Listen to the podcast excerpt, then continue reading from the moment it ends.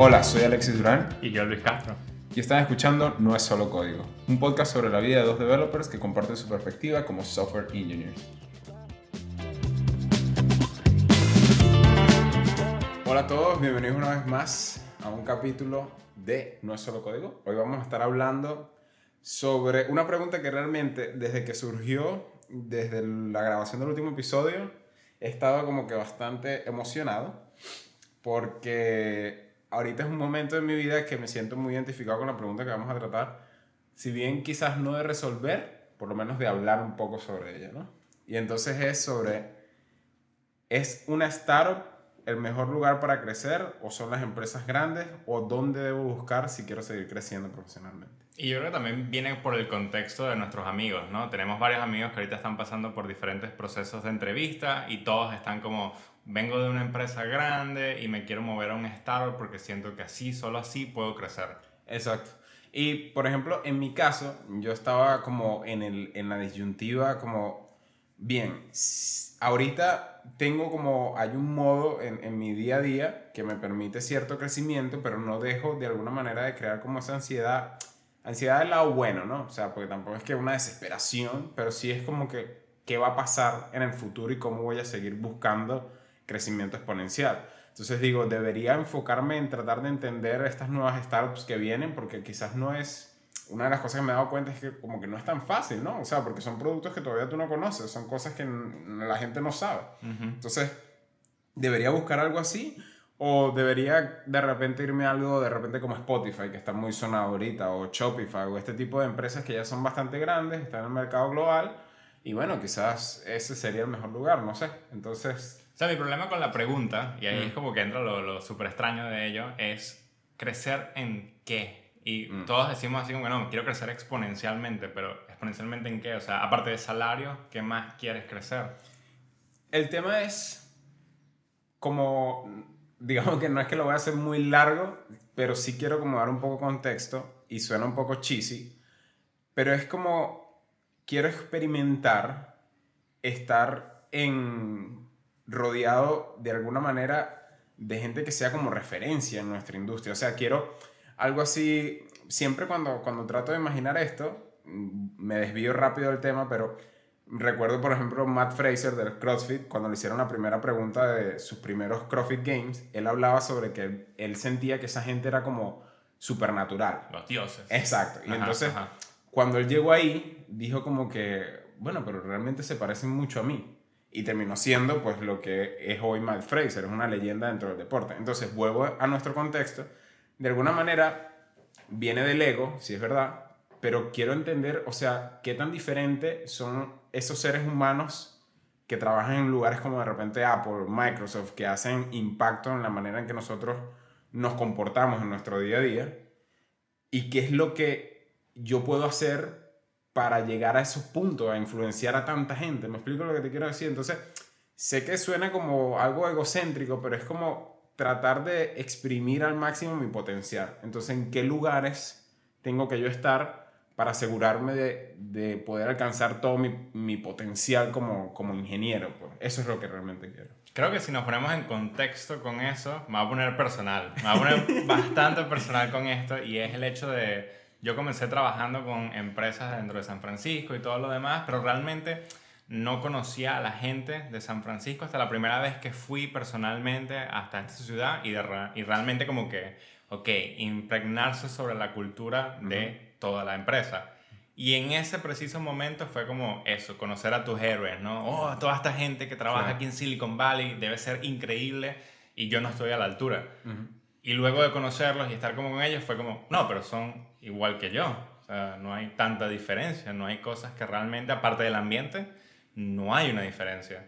Y considero que eso como que fue como el culture bias de, de cierta forma, de ir como que idolatralizar. Sí, wow, y- esa palabra sí es difícil. sí, sí. Pero eso me hizo tener como que un poco más de, bueno, voy a bajar mis expectativas al respecto y voy a ser más yo y menos lo que considero que otras personas quieren que sea yo. Mm, mm.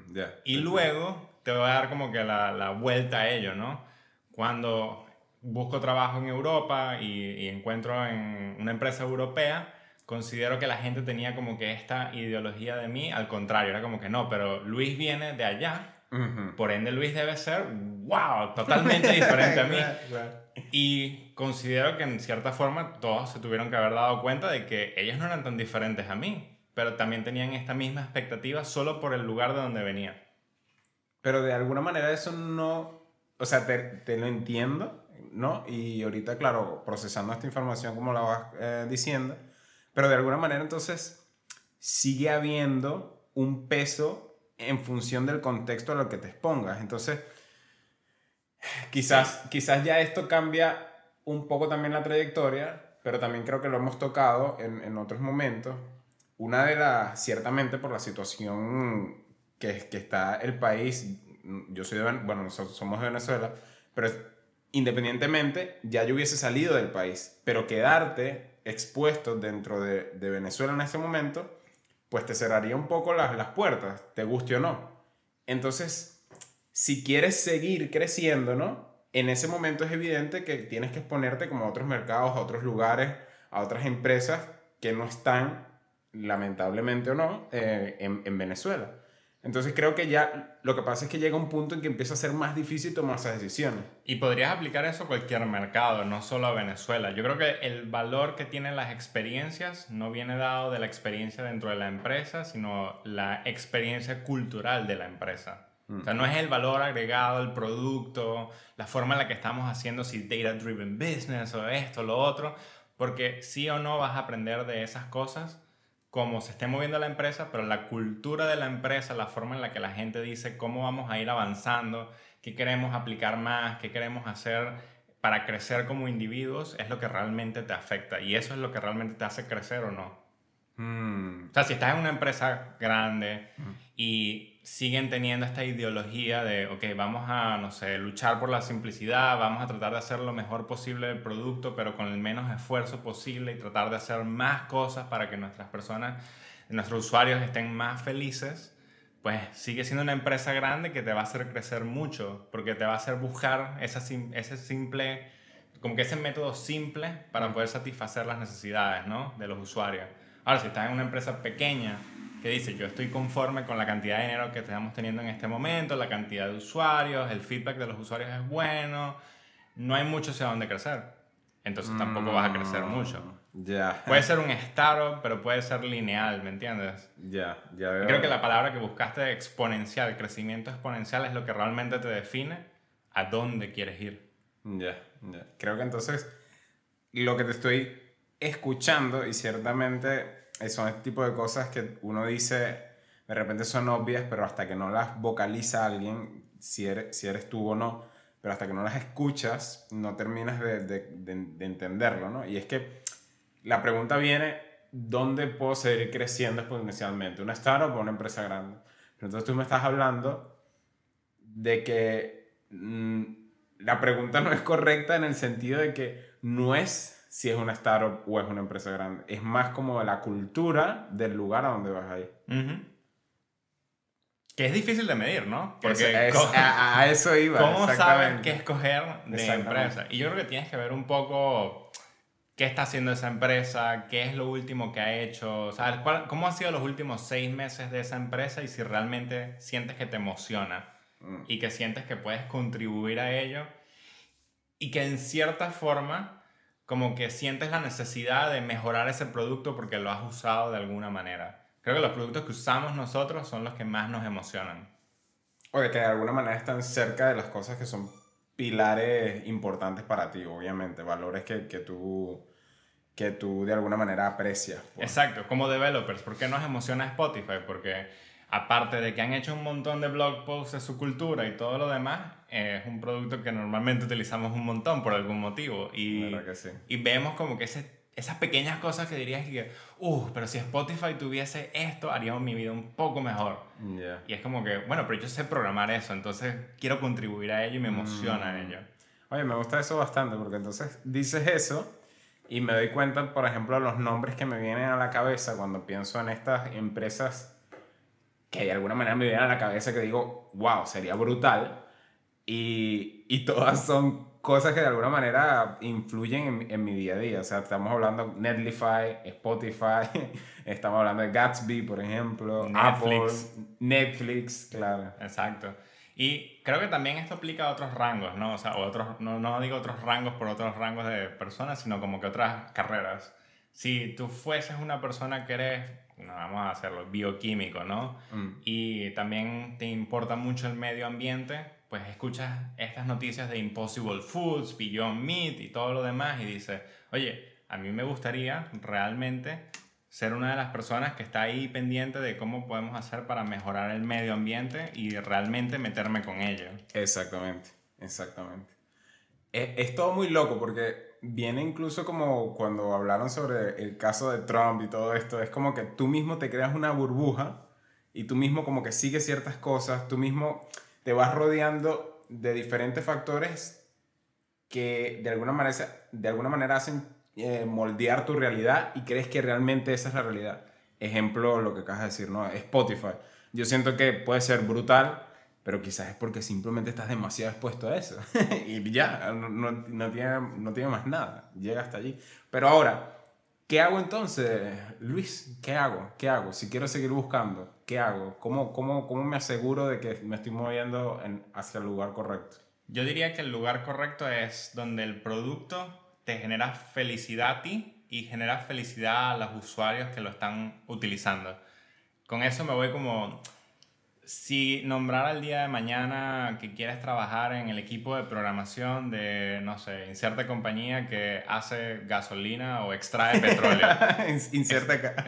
Es como, cool, hay un ambiente ahí, sí, y los productos deben ser muy interesantes porque no tengo ni idea de cómo alguien decide, oye, voy a instalar una eh, plataforma de extracción petrolera en el medio del océano porque este software con este satélite me detectó un, no sé, petróleo ahí abajo. Cualquier cosa. ¿Cómo? ¿Cómo? Y está cool el producto, pero ¿te trae felicidad ese tipo de cosas? ¿Te emociona el día de mañana cuando vas a llenar el tanque de tu vehículo con gasolina y que no, no, no me emociona para nada? Y no le trae felicidad a nadie hacer ese tipo de cosas. Oye, me gusta muchísimo esa metáfora o, o esa, esta, esta, este escenario ficticio, ¿no? Porque realmente es así. Probablemente, a ver, quizás la, la industria de gasolina puede ser bastante retrógrada, pero en general habrían sistemas a nivel de ingeniería que son muy complejos y bastante interesantes, mal que bien, ¿no? Pero entonces, cuando lo extrapolas de esa manera es fácil darse cuenta que no solo estás buscando un challenge técnico, sino que todo lo otro que hemos hablado durante los últimos minutos es lo que realmente hace peso, ¿no? Claro, y ojo, o sea, yo estoy exponiendo mi punto negativo de esa industria porque es mi punto de vista, pero por lo menos sé de una persona que sigo en Twitter mm. que es ingeniero químico en una de estas empresas y le emociona un montón la extracción del gas y todo lo demás porque es ese tipo de personas que dice, no, cada vez que enciendo mi cocina de gas es como que, wow, yo estuve implicado en el tubo que lleva el gas hasta esta ciudad y tú dices, bueno, cool. bueno, sí. A ti te trae felicidad. Entonces, ¿estás en tu trabajo indicado? Sí, yo diría que sí. Ahora, pero entonces, a la hora de buscar trabajo y de nuevo, como aislando un poco el tema de, eh, del dinero, porque obviamente siempre es un factor X, Y, Z, pero está cierto constraint X. Pareciera entonces que es un tema de cultura, pero la cultura no la puedes ver desde afuera. Y luego entonces también de un producto que de alguna manera te llene a ti y evidentemente va a llenar a los usuarios. Si te llena a ti, de alguna chances hay de que, de que también eh, como, como que ayude a alguien más, ¿no? Aparte de ti. Pero y entonces, ¿cómo hacemos para no hacer bias de un nombre? ¿No? O es como que, bueno, ok, muy bonito todo lo que me estás diciendo y tal, pero, pues nada, tengo que comprar el nombre, ¿no? Claro, o sea, es difícil porque tienes que tomar un riesgo, ¿no? Y esto es un riesgo de parte de la empresa contigo y de ti con la empresa. O sea, que los riesgos al final, y por eso está el periodo de prueba y todo lo demás, porque es un riesgo que estás tomando. Mm. Ahora, a mí lo que me intriga de eso, y creo que quizás iría con la parte de asumir que estás buscando un trabajo, pero ya tienes un trabajo, es como que ver cuáles son los puntos negativos del actual y ver si encuentras puntos positivos en los que estás viendo al respecto. Eh, eh, o sea, X, Y, Z, voy, voy, eh, tengo un punto negativo A y que ese punto negativo esté sopesado en el nuevo lugar donde vas. Exacto, suponte algo como, no, en la empresa actual mm, no hay suficientes tickets para conferencias y solo una persona puede ir a las conferencias al año, me gustaría que fuésemos todos. Mm. Entonces buscas compañía X y compañía X te dicen los beneficios, no, todos nuestros developers van a las posiciones no sé qué y todas estas conferencias todos los años. Entonces, bueno, ok, eso es un pro de esa empresa que no tengo en este momento. Y eso te dice un poco de la cultura también. Como que los beneficios del puesto es lo que te van a decir más o menos hacia dónde está alineada la cultura de la empresa. La verdad que eh, hago estos segundos de pausa porque mm, estoy de, de alguna manera extrapolando a las cosas que estás diciendo. Y a la situación de nuestros amigos. Y, y, entonces digo como que es, es muy interesante porque a veces uno toma este tipo de decisiones como una especie de piloto automático y entonces dice, bueno, estos son los nombres que yo escucho, estas son las industrias que se supone que, bueno, las, sí, las industrias o los nichos que se supone que, que son los que, los que tal y tal, pero no te detienes a pensar, ok, dime el factor que sientes que te está anclando o que te está deteniendo de alguna manera en el lugar donde estás. Eh, ¿Realmente sabes cuál es ese factor?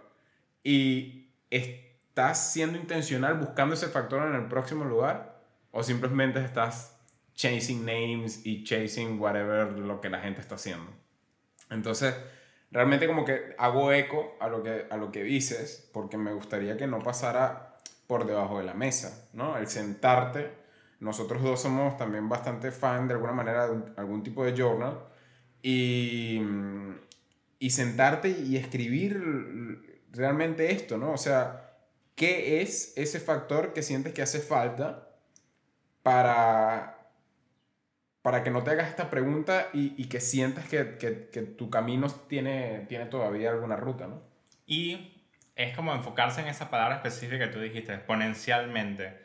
Porque, cool, esta empresa me puede ofrecer una cultura un poco mejor que la empresa en la que estoy en este momento, pero realmente va a ser un crecimiento exponencial Ah. por ese poco mejor. Mm, claro, claro, totalmente. Entonces ahí entra como que la discusión de, ¿realmente te estás moviendo por salario o no te estás moviendo por salario? Hay que, dime la verdad. Exacto.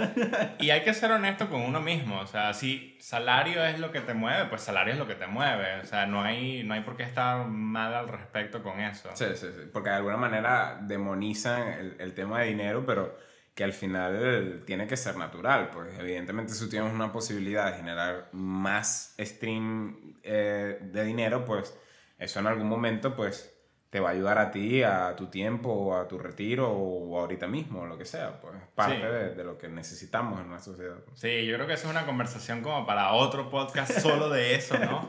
Pero es un punto bastante importante en cómo algunas empresas enfocan mucho el hecho de cultura y luego como que dejan atrás el dinero y dicen, no, no, pero es que mira nuestra cultura, nuestra cultura es, es, lo, que, es lo que vale, entonces no te tengo que pagar tanto por esto. Eh, hay Ya. una discusión grande al respecto, ¿no? Ya. Ahora, en, en cuanto a cómo le ofrecerías consejos a nuestros amigos que están buscando trabajo en este momento, a dónde enfocarse, porque creo que eso es lo importante, ¿no? O sea, ¿qué, qué aprendimos de toda esta conversación que podríamos llevarla a nuestros amigos? Mira, eh, si yo tengo que hacer como, como este list, ¿no? El overview antes de terminar el episodio, yo diría, uno, hacer una lista de las características, ojo allí, de las características de los hechos que hay en tu trabajo día a día. Eh, mi trabajo es así, así, así, así, así. Antes de emitir cualquier juicio. Luego que tienes ese factor, esa lista de características, que no necesariamente tiene que ser demasiado extensa, pero tampoco muy corta, eh, bastante intencional para describir el lugar en que trabaja, ahí sí empiezas a hacer como unos clústeres, ¿no? Me estoy imaginando el ejercicio, voy positivos y negativos.